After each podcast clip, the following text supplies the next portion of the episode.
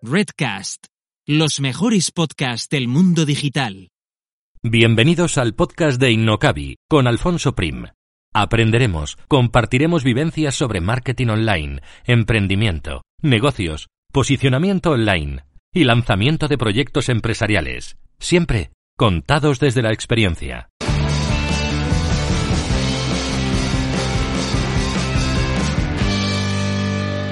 Hoy hablamos con Jesús Alonso Gallo, emprendedor e inversor y como él mismo dice, he trabajado en decenas de empresas que no eran mías hasta que decidí crear mis propias empresas y logré venderlas. Jesús ha lanzado varias empresas, entre ellas dos en el sector de los videojuegos, una de las cuales vendieron a Electronic Arts y la otra, FX Interactive, que la vendió a sus socios. Con esta crearon PC Fútbol, al que, bueno, pues eh, yo en mis tiempos mozos dediqué unas cuantas horas. Después, eh, Jesús creó restaurantes.com, que terminó vendiendo a Michelin, y a día de hoy también invierte en otras startups de terceros. Así que es un recorrido apasionante, una vida emprendedora llena de, de, negocios y de historias que quiero desgranar en esta entrevista para que podamos aprender de la experiencia de Jesús, tanto como emprendedor como, como inversor. Así que saludo ya a mi invitado de hoy. Hola Jesús y muchísimas gracias por estar aquí. Hola, ¿qué tal? Pues estoy encantado de estar aquí y espero que, pueda compartir cosas que sean interesantes para tu audiencia. Pues seguro que sí. Si te parece, Jesús, cuéntanos un poquito en breve, brevemente, vamos, eh, cuál es tu trayectoria hasta llegar aquí y luego ya entramos, si te parece, proyecto a proyecto, historia a historia, que creo que cada una merece, merece su espacio. Pues en realidad yo desde crío estaba siempre con, con mariposas en el estómago y, y, sueños en la cabeza intentando construir negocios. Yo decía, voy a hacer negocios.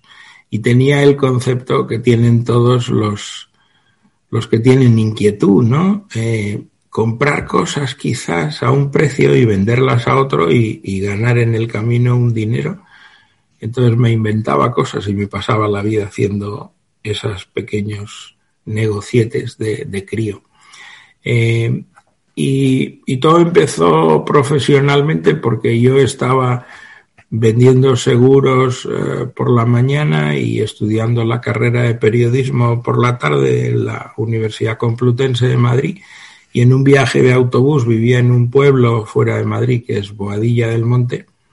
Eh, pues, pues nada, me encontré con una persona que yo conocía, que era hijo de un profesor mío de literatura, que era el director de la compañía teatral en la que yo hacía teatro. Eh, estuve haciendo teatro como actor en, el bachillerato y luego en la universidad unos años y disfruté como un loco. Eh, entonces me dijo que querían hacer una empresa de videojuegos y me uní a ellos y, y, y, dejé de vender seguros para pasar a vender videojuegos. Después eso evolucionó, yo he tenido una vida que estaba emprendiendo, pero después dejaba de emprender y me ponía a trabajar en empresas que no eran mías, y después dejaba de trabajar en empresas de otros y volvía a emprender, o sea que estaba de la ceca a la meca todo el rato.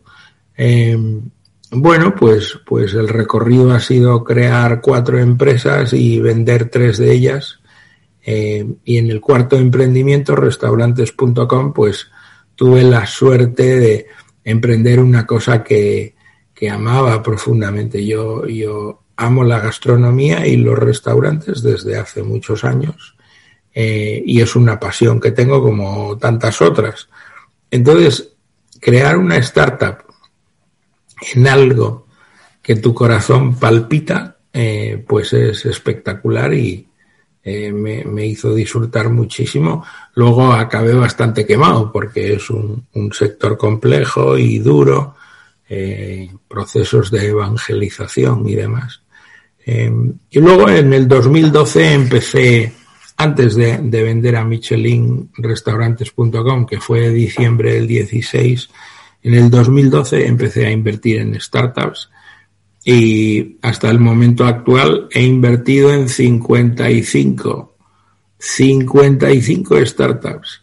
Entonces estoy pensando si ir a, al médico para que me recete algo, Bueno, hay quien colecciona sellos, ¿no?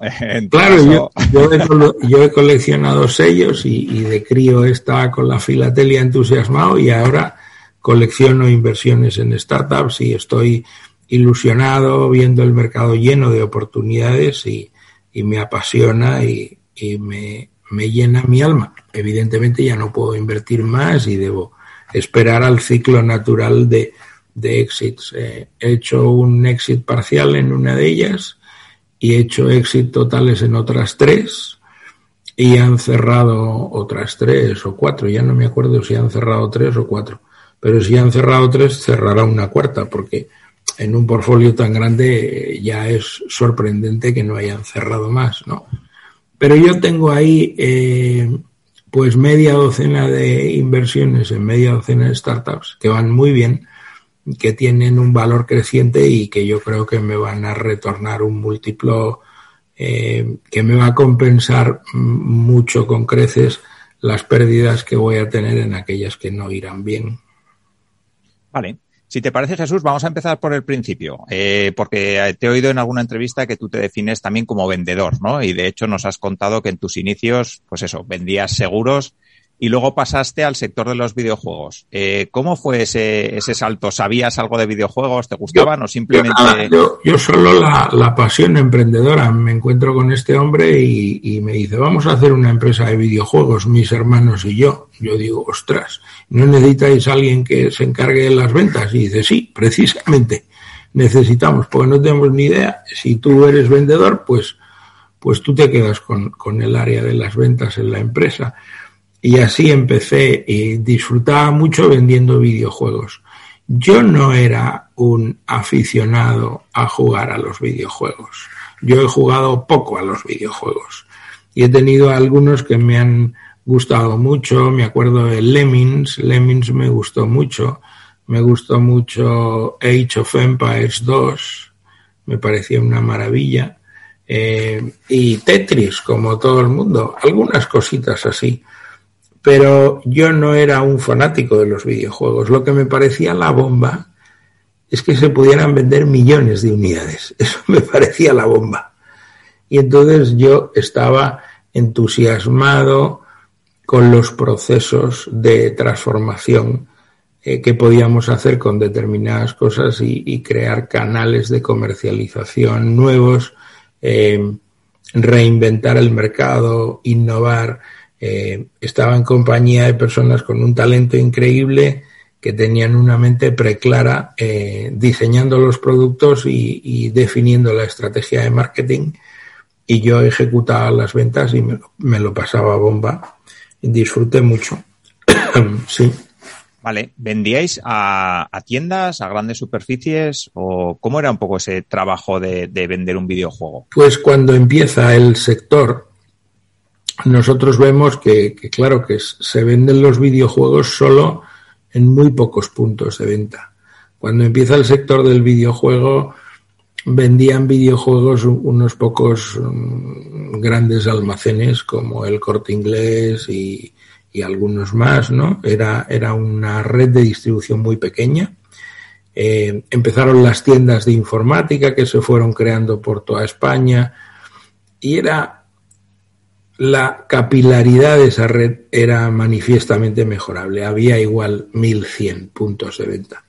Y nosotros creímos que teníamos que ampliar eso y llegamos a un acuerdo para probar el distribuir videojuegos en kioscos de prensa. Entonces había en esos momentos igual 29.000 o 35.000 kioscos de prensa en aquella época. Eh, entonces podías hacer una distribución masiva que debería ir acompañada con unas inversiones masivas en marketing. Entonces, en un momento determinado, dimos el salto a la televisión y después no nos servía con vender en todos los kioscos, en vender en todas las grandes superficies y vender en todos los puntos de venta, sino que queríamos ir más allá, empezamos a vender en supermercados que nunca habían vendido videojuegos, como Día, por ejemplo. Empezamos a poner videojuegos en las cajas registradoras, hicimos eh, cosas muy novedosas, vender videojuegos en las gasolineras, Incluso llevamos los videojuegos de, de, gama económica a los mercadillos. Inundábamos el mercado de videojuegos para que los consumidores los pudieran encontrar a 19,95 euros en novedad, a 9,95 euros un año después y al final a 4,95 euros en series económicas en una multitud de puntos de venta. Vale, y para hacer todo eso entiendo que hace falta una inversión potente, ¿no? Eh, de, ¿Tú viviste el nacimiento de la empresa? Eh, ¿Se levantó financiación? Se, ¿Cómo fue un poco esa parte? En aquella época, cuando hicimos la primera de todas las empresas, no teníamos financiación con, con los pequeños ahorros con los que se empiezan las cosas y el flujo de caja que te da eh, tu propia actividad. Los que te financian son los clientes. En FX Interactive la cosa era distinta. Empezamos ah, con inversión de los ah, cofundadores de un cuarto de millón de euros y pedimos un cuarto de millón de euros al banco. En aquella época eh, los acuerdos para encontrar financiación eran más o menos el banco te decía, bueno, yo os presto un cuarto de millón, traer para acá las escrituras de propiedad de vuestras casas.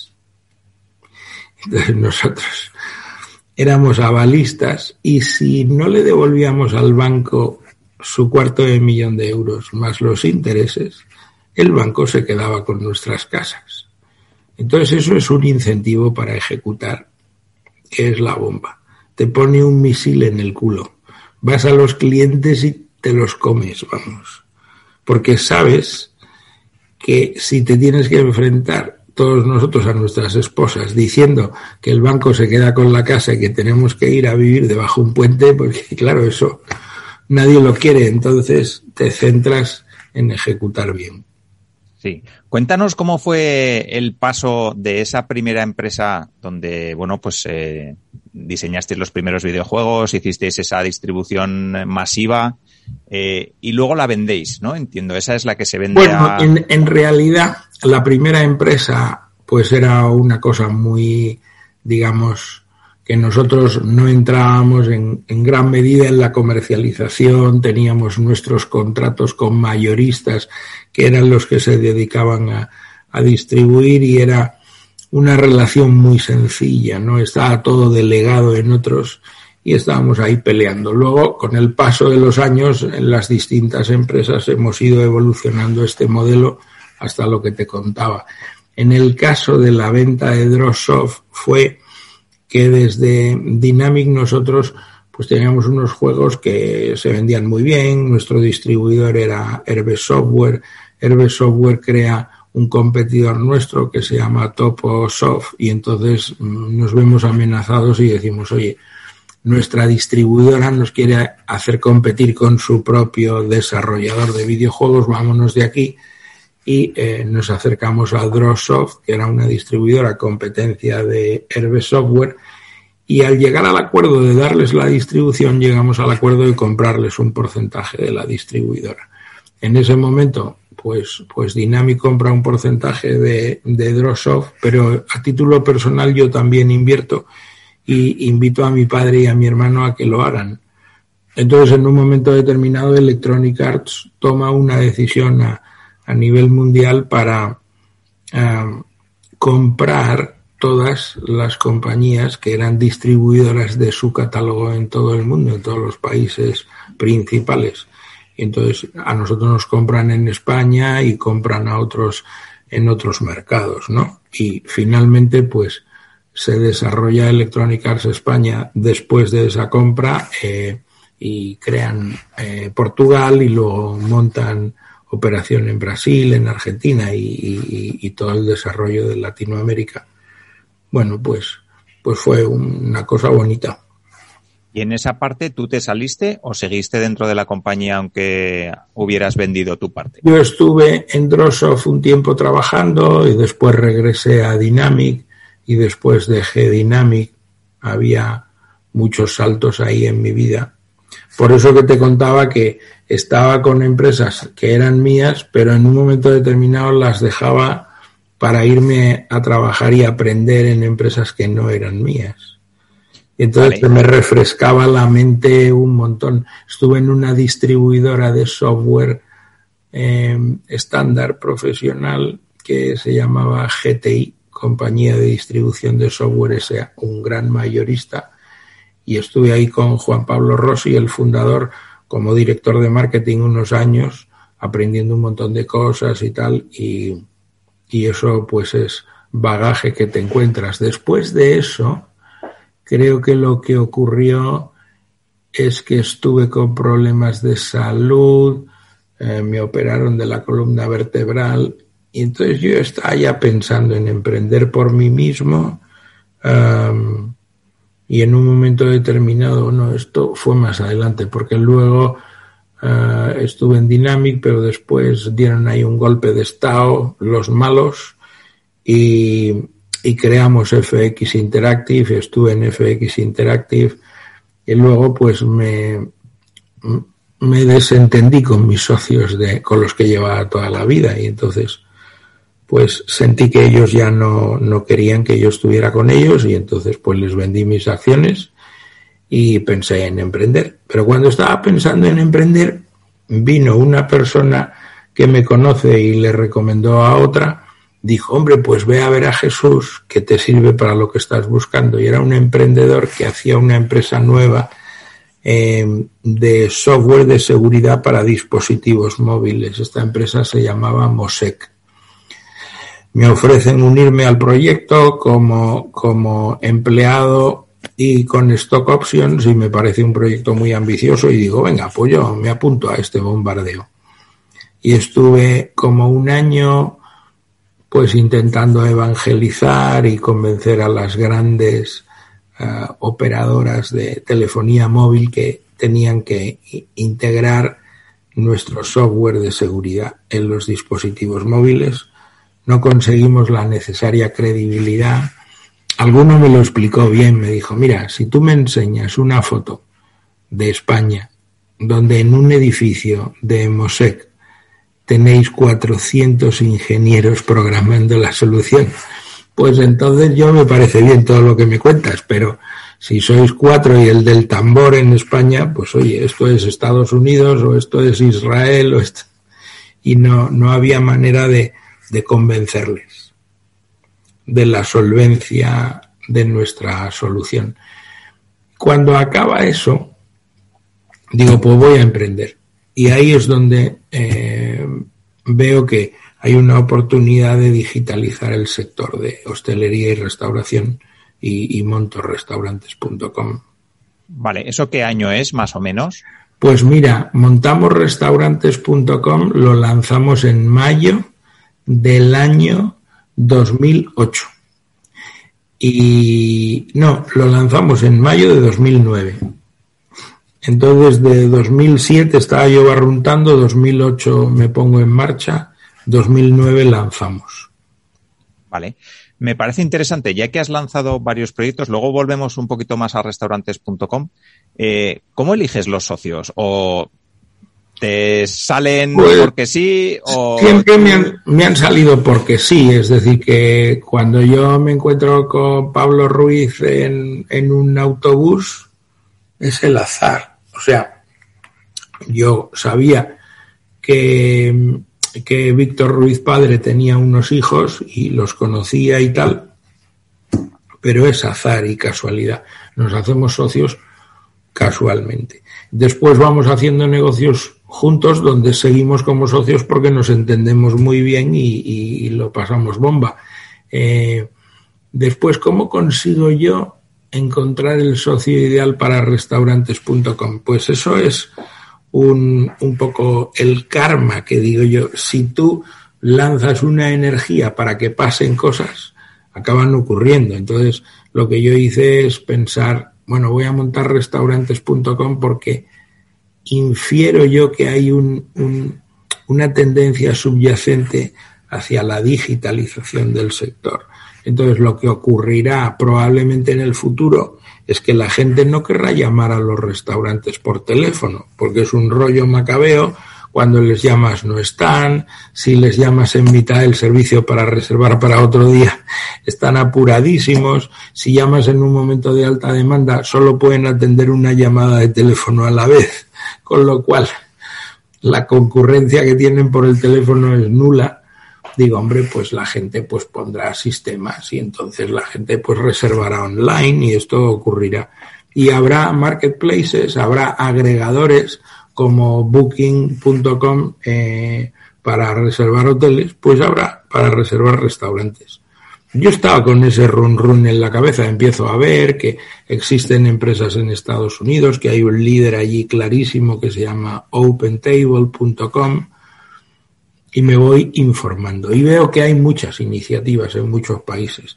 Entonces, como el azar es así, en vez de montarme en un autobús y encontrarme un socio que me propone un proyecto, navego por internet y me encuentro una web que se llama restaurantes.com y es de un empresario de Bilbao. Y yo digo, pero vamos a ver, pero esto cómo puede existir, restaurantes.com. Y entonces, pues una cosa muy tosca, que ponía ahí como, yo qué sé, información de algunos restaurantes y tal, y no sé qué. Y, y pone el tipo con una marca de agua, pone yo vendo esta web y el dominio a quien lo quiera comprar. 150 mil dólares. Yo digo, ostras, pero es que esto, esto es, es una oportunidad que te pasa una vez en la vida. Le llamé, negociamos, se lo compré y construí la empresa. Eh, ahí ya me di cuenta que necesitaba un socio necesario, porque yo analizo mucho siempre cuáles son las competencias esenciales para crear una startup de éxito en cada negocio, en cada mercado, los conocimientos core claves son unos otros. Aquí yo pensé, pues hay dos. Hay que hacer una plataforma tecnológica ultra precisa para eventualmente que puedas construir una cosa sólida como la roca que ejecute que millones de personas entren en multitud de países a cientos de miles de restaurantes a hacer millones de reservas. Hombre, pues no puedes hacer ahí un WordPress. Tendrás que hacer una plataforma tecnológica, ¿no? O sea, lo que no puedes hacer es que alguien reserve mesa y llegue al restaurante y no tenga la mesa. Y entonces me puse a pensar y digo, bueno, pues yo necesito a alguien de tecnología que tenga estos conocimientos, que tiene que ser mi socio, y yo me encargo de la otra competencia esencial, que es salir ahí fuera y convencer a miles de restaurantes de que nos paguen por llevarles clientes. Y cuando encontré al socio ideal, también por el karma, me empecé a estudiar todas las empresas que había en todo el mundo y había una en España que se llamaba Aqua, aqua.com. Se dedicaba a enviar reservas de mesa a restaurantes y estaba como como muy hibernada, ¿no?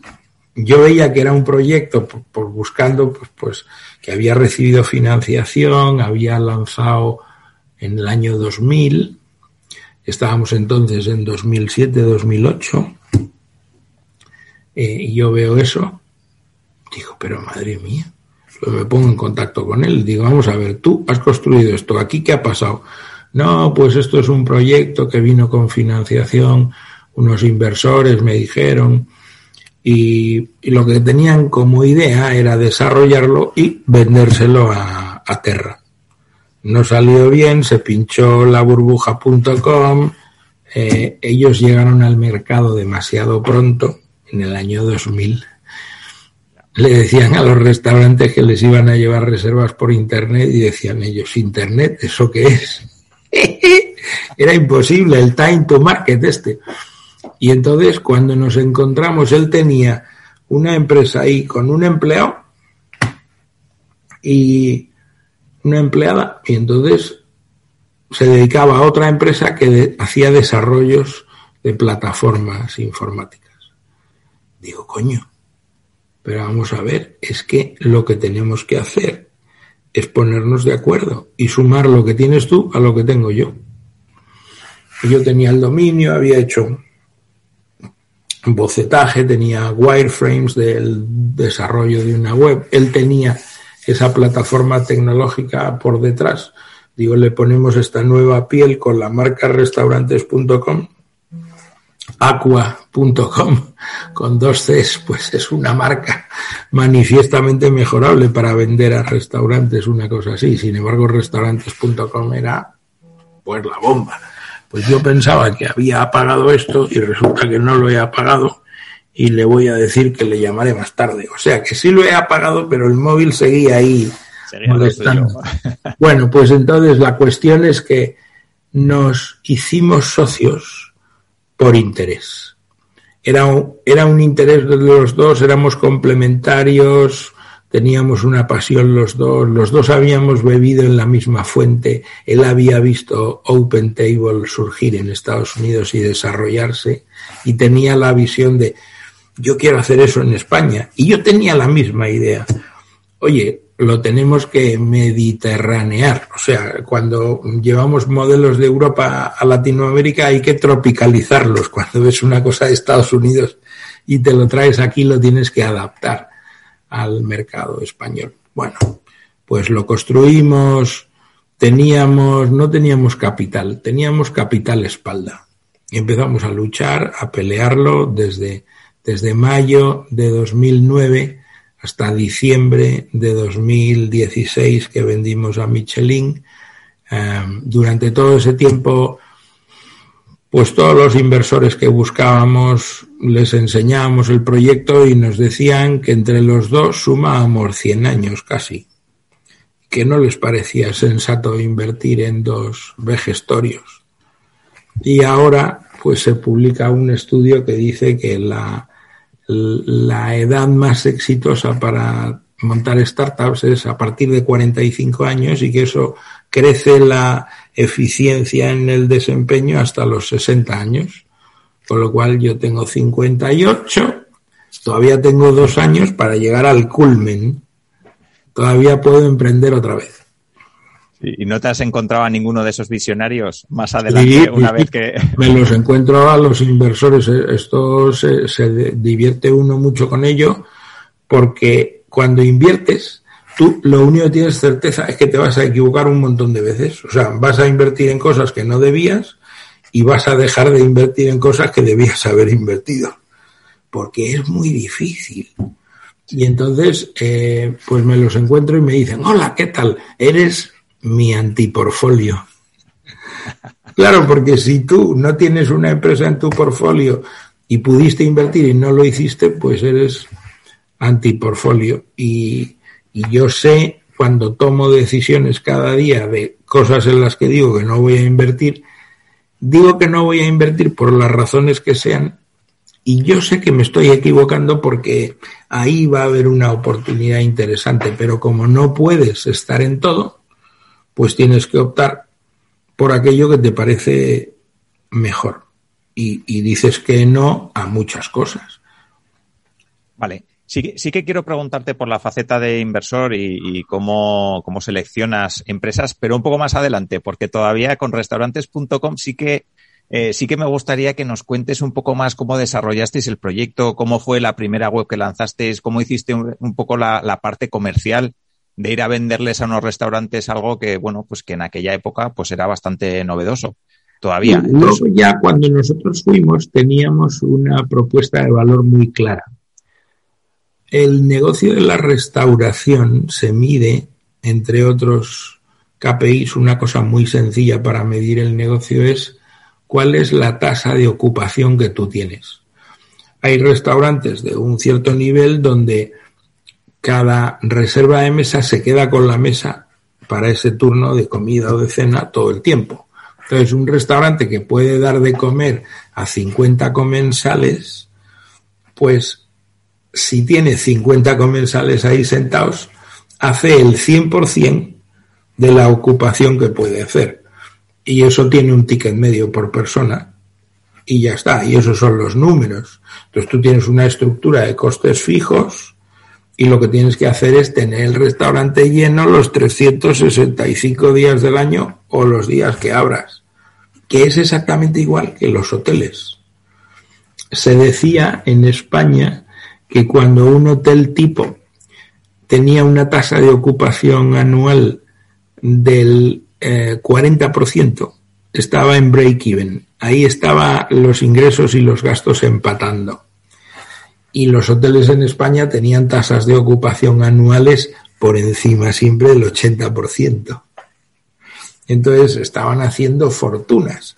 Pues los restaurantes, un restaurante que tiene una ocupación del 50%, tiene una avenida de mejora enorme, porque la merluza ya está en la nevera, el chuletón de buey está ahí, los empleados están ahí, las cocinas están preparadas para procesar. Lo que se trata es de hacer una comercialización eficiente y llenar el restaurante, tener la mayor ocupación posible. Nosotros fuimos a un modelo eh, a éxito. Le decíamos a los restaurantes, hombre, no íbamos a sitios humildes de menú del día, claro, íbamos a restaurantes con un servicio a la carta y que admitieran reserva de mesa por teléfono para nosotros montarles una alternativa a esos sistemas y le cobrábamos dos euros por comensal.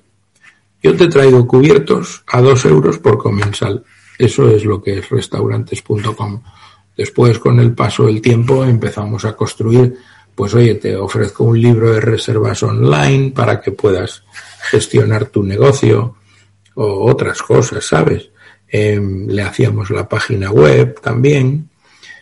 Y todo eso vino con el tiempo. ¿Cómo montamos al principio? Pues intentamos con los poquitos restaurantes que tenía Aqua, que tenía, yo qué sé, a lo mejor tenía 40 restaurantes clientes o no me acuerdo la cifra, pues tener 100 en Madrid, 100 en Barcelona para lanzarnos al mercado con, con una masa crítica mínima y con este mensaje, oye, yo te cobro dos euros por comensal, no tienes nada que perder por darte de alta aquí y probablemente mucho que ganar. Les convencimos y cuando vendimos a Michelin teníamos 5.000 restaurantes clientes en España y como 250 en México, en el DF que habíamos empezado las operaciones allí. Eh, pues es un camino mm, de mucha dificultad porque no tiene recursos económicos. Nosotros no encontrábamos inversión, gracias a Dios y a la Virgen María, el CEDETI nos concedió una ayuda y con un CEDETI pues tuvimos algo de ayuda pública para poner eso en marcha y nosotros financiamos con nuestros ahorros la empresa y luego levantamos algo de dinero de Family Friends. Eh, y íbamos así al tran tran. Eh, no teníamos capacidad para pelear. La pelea, la pelea era tan grande, o sea, TripAdvisor llegó y compró la Fourchette por, por 100 millones de euros. Eh, y fondos de capital riesgo que invertían en startups invirtieron en algún competidor nuestro como Réstalo entonces nosotros estábamos en una debilidad estructural, no teníamos recursos y al no tener recursos teníamos imaginación y talento. Y montamos un departamento comercial que no nos costaba dinero, sino que le pagábamos a los vendedores en función de lo que vendían. Y teníamos ah, mujeres vendedoras, algunos hombres también. Una estrategia muy diferente a lo comúnmente establecido. Vale, vale, pues interesante. Y cuando empezaron a esas otras empresas grandes a comprar, digamos, competidores vuestros, ¿no se os acercó ningún inversor, ningún fondo y os dijo, pues, ahora pues, sí, ahora que veo que esto se mueve. Lo contrario, nos decían, oye, vamos a ver si el, el fondo de capital riesgo se halla Ventures, está ha invertido en Réstalo y, y TripAdvisor ha comprado la fourchette, el tenedor, vosotros vais a quebrar, vais a morir. Entonces no invertimos en vosotros ni borrachos, ni hartos de vino. Y entonces nos decían que no, nos veían como muertos. Entonces, eh, pues no, resistíamos. Íbamos a, haciendo un modelo de negocio alternativo al de nuestra competencia y luchábamos y salíamos adelante como podíamos cada año. En un momento determinado se haya decidió que para resolver una inversión que no le había ido bien en Réstalo, pues era buena idea eh, pues fusionarse con nosotros eh, o llegar a un acuerdo para hacer un... Bueno, ellos nos lo vendieron como, mira, juntamos Restalo con restaurantes.com, le ponemos la marca restaurantes.com, os inyectamos caja, hacemos un bicho grande y luego vamos al mercado de las vacas. Cuando esté gorda la vaca la vendemos. Dijimos que sí, em, hicimos el acuerdo, em, después hicimos un acuerdo de Media for Equity con A3 Media, entonces ya fuimos a televisión y aquello nos hizo más grandes y más conocidos. Luego compramos el software de gestión de reservas de un competidor que tenía una cartera de clientes muy interesante.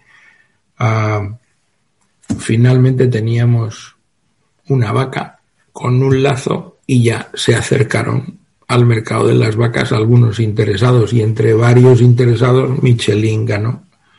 La razón por la, que Michelin nos compró la esencia de la razón es que nosotros vendíamos a restaurantes buenos reservas de mesa de clientes buenos. Entonces nosotros no estábamos con el descuentón, el grupón, el cuponazo y todo esto. No, vete al restaurante tal, 50% de descuento. Eso no es verdad que no puede ser verdad. Tú eres vasco, ¿verdad? Yo de Pamplona. De Pamplona, eres navarro. Entonces, imagínate que tú vas allí en Navarra o en, o en Euskadi a, un restaurante bueno y dices que te, que te pongan merluza de pincho del Cantábrico, pero que te la pongan a mitad de precio. Si tú vas a tu proveedor, te dice, oye, mira, ves, ahí está el mar, sal tú a pescar ¿Cómo te van a vender en origen eso a mitad de precio? Es imposible. Entonces tú no puedes vender a mitad de precio. Tiene que haber alguna trampa ahí en medio. Eh, nosotros no estábamos en esa historia y Michelin lo valoró mucho. Que de todas las reservas que hacíamos, prácticamente nada había de, de reservas con promociones o con descuentos, que eran decisiones propias de los restaurantes que decían, oye, yo trabajo contigo y trabajo con el tenedor, pues si a ellos les doy esto, a ti te lo doy también, lo publico en todas partes. Pues muy bien, por lo que tú quieras. Pero nosotros no estábamos en eso, estábamos en lo otro. Y eso Michelin lo vio como, como un valor diferencial muy interesante. Vale, ¿la parte de ir a México viene antes o después de que Michelin lo compra? Viene antes, nosotros tomamos esta decisión. ¿Cómo de eso? ¿Cómo la, decisión es porque se haya, le había ido muy bien llevando negocios en los que había invertido a México y conocía muy bien el mercado mexicano. Entonces lo estudiamos y lo, y lo pusimos en marcha. Vale. Vale, y otra, otra duda, ¿cómo se mete Michelin en el negocio de los restaurantes? Porque Michelin, para, supongo que todo el mundo sabe que es Michelin, pero vamos, se dedican a, básicamente a fabricar ruedas. Sí, en, en realidad la historia es divertida porque sí. en el origen una esposa de algún antiguo presidente de Michelin, si no recuerdo mal, sugiere la idea de que hagan una guía de carreteras para que los que van con automóviles y tienen que cambiar las ruedas en el trayecto conozcan lugares donde se come bien, que son recomendables y ellos hacen esa guía. Eso se convierte al final en un centro de coste, porque a Michelin promocionar todo eso, el personal que está ahí, hacer los eventos que hacen, da un montón de trabajo y no tiene eso un modelo de monetización claro de ingresos. Tú por la venta de los libros, de las guías en papel, no, no vas a ser capaz de amortizar la estructura de costes. Allí debió haber un think tank y entonces alguien dijo, pues hay una cosita en el mundo que está pasando y es que se crean empresas de tecnología que le ofrecen soluciones tecnológicas a los restaurantes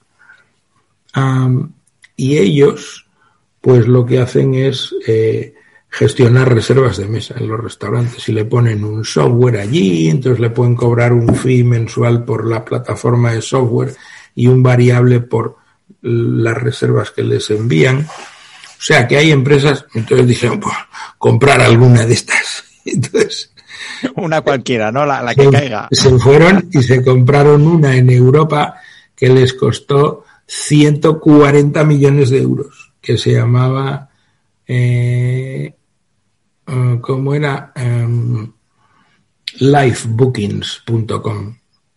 Se compran livebookings.com, 140 millones de euros. Y cuando ya están calientes dicen, ah, en España está restaurantes.com, que tienen en España y en México, cómprese también. Nos compraron a nosotros también como una propina. ¿Y de ahí tú sigues trabajando en restaurantes.com o ya te sales? cuando, cuando llegan eh, me dicen, pues mira, a partir de ahora mm, podéis ir a hacer pis al baño cuando queráis. Para todo lo demás, un mail con copia a no sé cuánta gente. Que yo, estáis locos. Si esto es una startup, somos aquí 14 personas o lo que sea. Pedí la cuenta y me fui rápidamente. Yo soy un alma libre, yo no, yo no puedo estar ahí. O sea, esa cosa. No teníamos firmado nada que nos obligara a estar ahí, solo teníamos firmado un contrato, una cláusula de non-compete por dos años eh, y una cláusula de, de no revelación de la información confidencial, del precio de la transacción y eso. Bueno, pues bien, a mí me ofrecieron, claro, trabajar en 40.000 sitios del sector de hostelería y restauración. Les dije que no, que tenía esa cláusula de no competencia. Y mi socio Antonio se quedó allí un año. Quería aprender cómo funciona una multinacional. Vale. Y estuvo un año y, luego ya se fue. Y luego ya se fue y ahora está trabajando en otra empresa súper grande y está súper feliz. Vale, una, una cosa, Jesús, ¿restaurantes.com fue rentable desde el principio o no? No, nunca fue rentable. O sea, restaurantes.com no ganaba dinero y lo poco que perdía lo teníamos que poner Antonio y yo. Eso fue también una razón para decir que sí a em, la fusión con Restalo y lo que mm, se haya Ventures nos ofrecía. Porque si yo podía seguir financiando esas pérdidas, pero mi socio ya no podía financiarlas, en cada ampliación de capital yo iba a aumentar mi participación y Antonio la iba a reducir. Y si eso llega por debajo de un umbral, los socios ya no tienen eh, la misma visión, no están alineados. Entonces, claro, pues, pues esto es lo que, lo que decidimos. Pues lo mejor en este momento es decir que sí a esta propuesta. Claro, cuando ya llega una oferta de compra por, por una empresa como Michelin, vamos a ver que estamos hablando de restaurantes, te quiere comprar Michelin, ¿cómo le vas a decir que no? El precio no es un tema de ponerse aquí a discutir, le dices que sí. Normalmente eh, se dice siempre que cuando tienes una oferta de compra eh, y decides no aceptarla y no vender, en muchas ocasiones te arrepientes. Pero la mayor parte de las veces que vendes, pues no te arrepientes, porque tú has vendido, tienes el dinero en el banco y, es otra cosa, ¿no? Sí, sí. Luego, como el mundo es como es, los hechos han demostrado que Michelin no ha sabido gestionar activos digitales y había hecho algunas otras compras y, y, se lo ha vendido a TripAdvisor. Todo lo que compró. Porque no lo ha sabido gestionar correctamente. O sea que el mundo es, es como es. Vale, y una vez que vendéis restaurantes.com, eh, luego eh, ya te dedicas 100% a invertir o Yo me trabajas 100% a invertir, uh, pero no el 100%, o sea, una parte de mi tiempo lo dedico a invertir en startups, otra parte de mi tiempo lo dedico a ayudar a los emprendedores gratis, como la Madre Teresa de Calcuta. Entonces les ayudo y les invito a café. Yo me busco un hotel en Madrid y allí yo recibo emprendedores y emprendedoras que tienen los ojos, esa ilusión.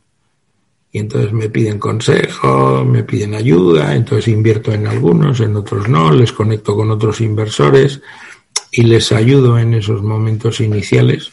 Eh, entonces eh, me dedico a eso, luego me surge pues temas de docencia, empiezo a dar clase en, en algunas escuelas de negocios, en, en universidades, en, en, entidades públicas y privadas, empiezo a participar en eventos, a hacer conferencias y tal. Y ahora lo que más me gusta, o sea, lo que me gustaría en realidad es que me tocara los 210 millones del euro millones. Y entonces, la, pena es, la pena es que no echas, ¿no? Entonces... No, no, yo, yo sí. Yo lo que he hecho es, entre, entre las 55 que he invertido, he invertido en una que se llama Tu Lotero.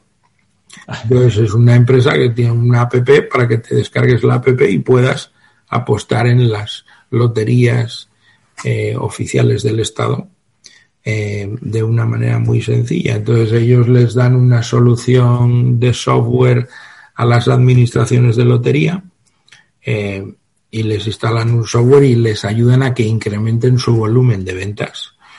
Entonces las administraciones que colaboran con tu lotero están viciadas y la empresa va muy bien y yo pues como soy inversor en esa empresa pues dije con mi mujer a ver nuestros números de la suerte entonces empezamos el día que nos enamoramos, ahí, el día que nos casamos, y empiezas a poner esos números que tienen todas las parejas, ¿no? Como sus números. Y haces una combinación. Y entonces, pues, eh, invertí en, en tu lotero, después jugué a tu lotero y un día pitó el móvil y me tocaron 20.500 euros. Entonces ahora yo creo que si me han tocado 20.500 euros, que la probabilidad de que pase es, como todos sabemos, infinitesimal, oye, igual me toca el euro millones. Y entonces, hoy es viernes, ¿no? Eh, hoy es viernes, sí. Hoy es Estamos viernes. grabando en viernes. Viernes, pues hoy, esta, tarde, esta noche, hay un bote de 210 millones de euros no te cuento. Entonces, ¿qué me gustaría a mí? Tener recursos ilimitados para poder invertir en muchas startups. O sea, yo creo que los mayores problemas de España los van a resolver los individuos, personas individuales que se piden, un problema, inventan una solución y quieren resolver eso. Y entonces está lleno España de gente con ilusión, con conocimientos, con capacidad, están juramentados a, cambiar el mundo para hacerlo mejor.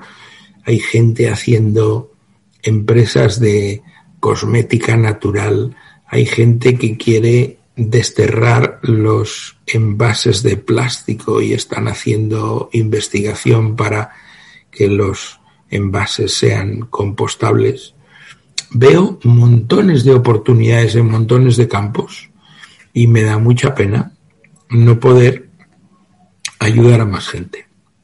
O sea, yo lo veo así. Evidentemente lo que me gusta es ganar dinero, pero me gusta ganar dinero y ayudar a emprendedores a que, a que cumplan sus sueños. Entonces, pues un tiempo a conferencias, un tiempo a formación, un tiempo a ayudar pro bono a la gente y un tiempo a estar ahí pastoreando, invirtiendo y estudiando Investor Dex. Así me pasó la vida. Muy bien, eh, interesante.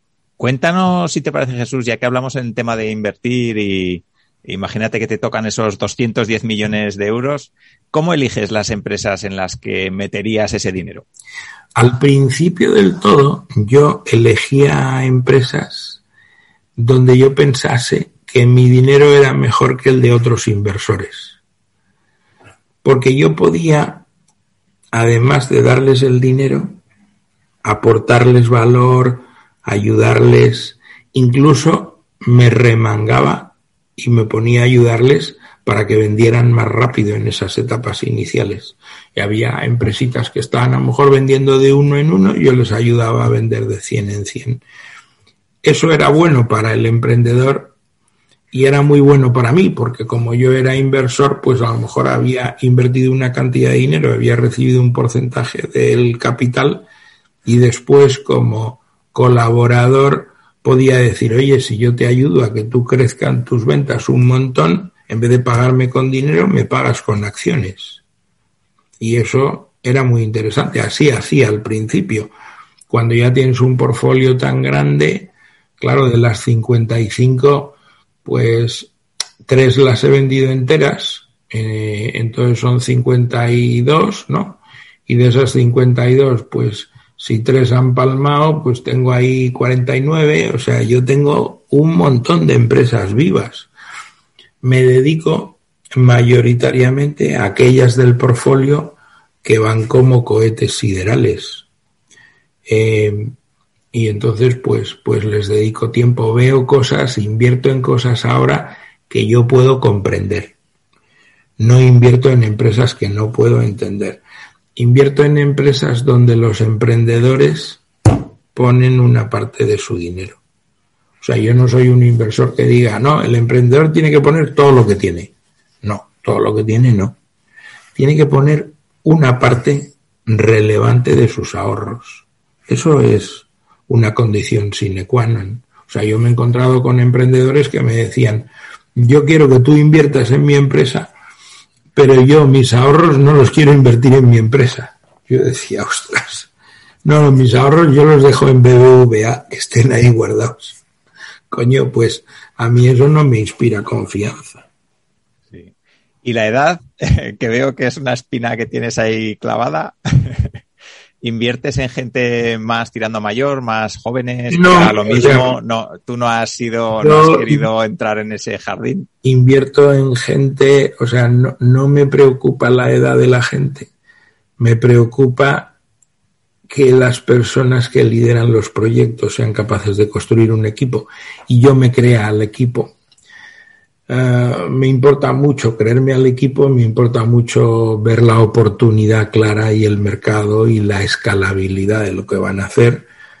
Eh, trato de invertir en, proyectos que estén eh, liderados por buenas personas y yo hago mi, mi investigación a ver si son malos o son buenos. Entonces también uso el test de, del alcohol. Entonces, con algunos emprendedores voy y me emborracho con ellos a ver cómo se comportan bajo los efectos del alcohol. Y eso para mí es importante ver. Hablar con sus parejas también me ayuda. Hago cosas raras, pero hago mi investigación eh, y trato de, de ver que en aquello que invierto, mm, pues son cosas que pueden hacer un poco que el mundo sea mejor, ¿no? No, no todos los proyectos que te encuentras tienen esas condiciones, pero yo no, yo no invierto en cosas que yo crea, que son, siguen siendo parte del problema, ¿no? Mm, tiene que haber un componente ahí que yo vea que es algo bueno para que dejemos a nuestros hijos y a nuestros nietos un mundo mejor. Cada vez estoy más concienciado de la inversión en impacto. Vale. Eh, ya casi para terminar, Jesús, porque te he prometido que no íbamos a estar más de, la hora acordada, eh, no quiero retenerte más de la cuenta, pero sí que me gustaría que, bueno, tú que habitualmente te encuentras con emprendedores, conoces a muchísimos, les, supongo que les das muchos consejos. ¿Cuáles son esos consejos? Digamos, si tuvieras que seleccionar dos o tres, ¿qué consejo le darías a esas personas que nos están escuchando ahora y que tienen una idea de negocio en la cabeza que les gustaría lanzar? Pues mira, cuando tienes una idea de negocio en la cabeza, lo que tienes que pensar es que emprender debe hacerse bajo las premisas del método científico. Tú tienes una tesis, Dices, yo creo que en esto que he pensado hay valor. Bueno, pues eso solo se sabe aporreando puertas. Tienes que aporrear puertas, diseñar un producto mínimo viable, un servicio mínimo viable y hacer pruebas para validar si lo que tú tienes en la cabeza está acertado o equivocado de lado a lado. Eh, tienes que analizar cuáles son las competencias esenciales de lo que vas a hacer. Si tú vas a montar un restaurante y los activos que tienes son que tú eras, yo qué sé, administrativo en una empresa y te han echado porque la empresa ha cerrado y tú eres muy simpático y tu esposa hace muy bien tortilla de patatas y con esos dos activos vais a montar un restaurante y ese es el emprendimiento que queréis hacer. Coño, pues no lo hagas porque ninguno de los dos conocéis el sector de la hostelería y restauración y ninguno de los dos es un cocinero o cocinera profesional. Entonces, si haces eso, lo normal es que te metas el porrazo. Si quieres hacer una empresa de inteligencia artificial, uno de los fundadores debe saber de inteligencia artificial, porque si no, va a ser un porrazo importante. Analizar bien ah, la propuesta de valor testar en el mercado inmediatamente, concluir que tienes las competencias esenciales entre los cofundadores para hacerlo, emprender en grupo, no en manada, pero sí en grupo. Dos personas, tres personas, máximo cuatro.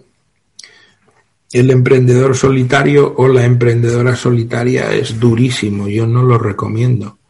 Eh, y todas estas reglas son tontas, porque es como decir esto y luego para cada regla está eh, su contrarregla.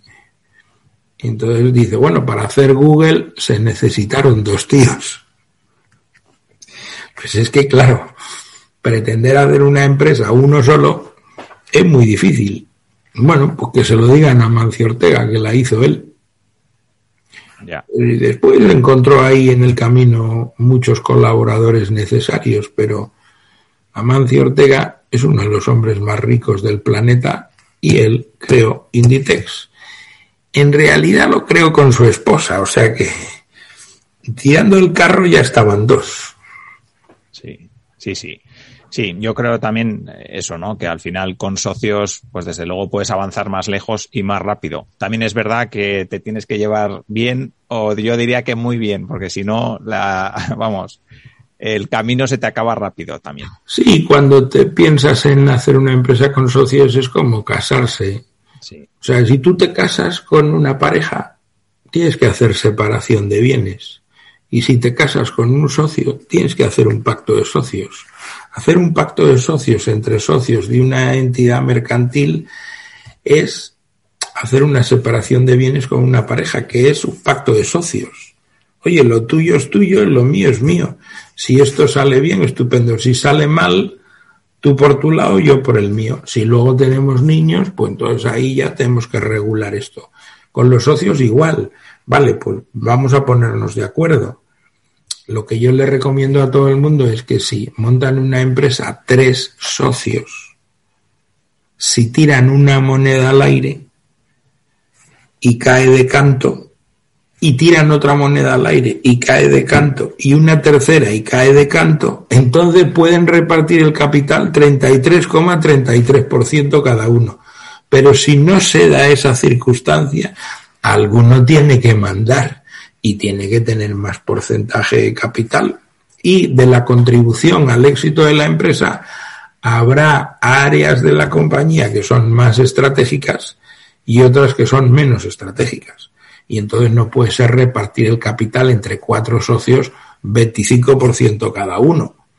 Porque, porque es un error de base.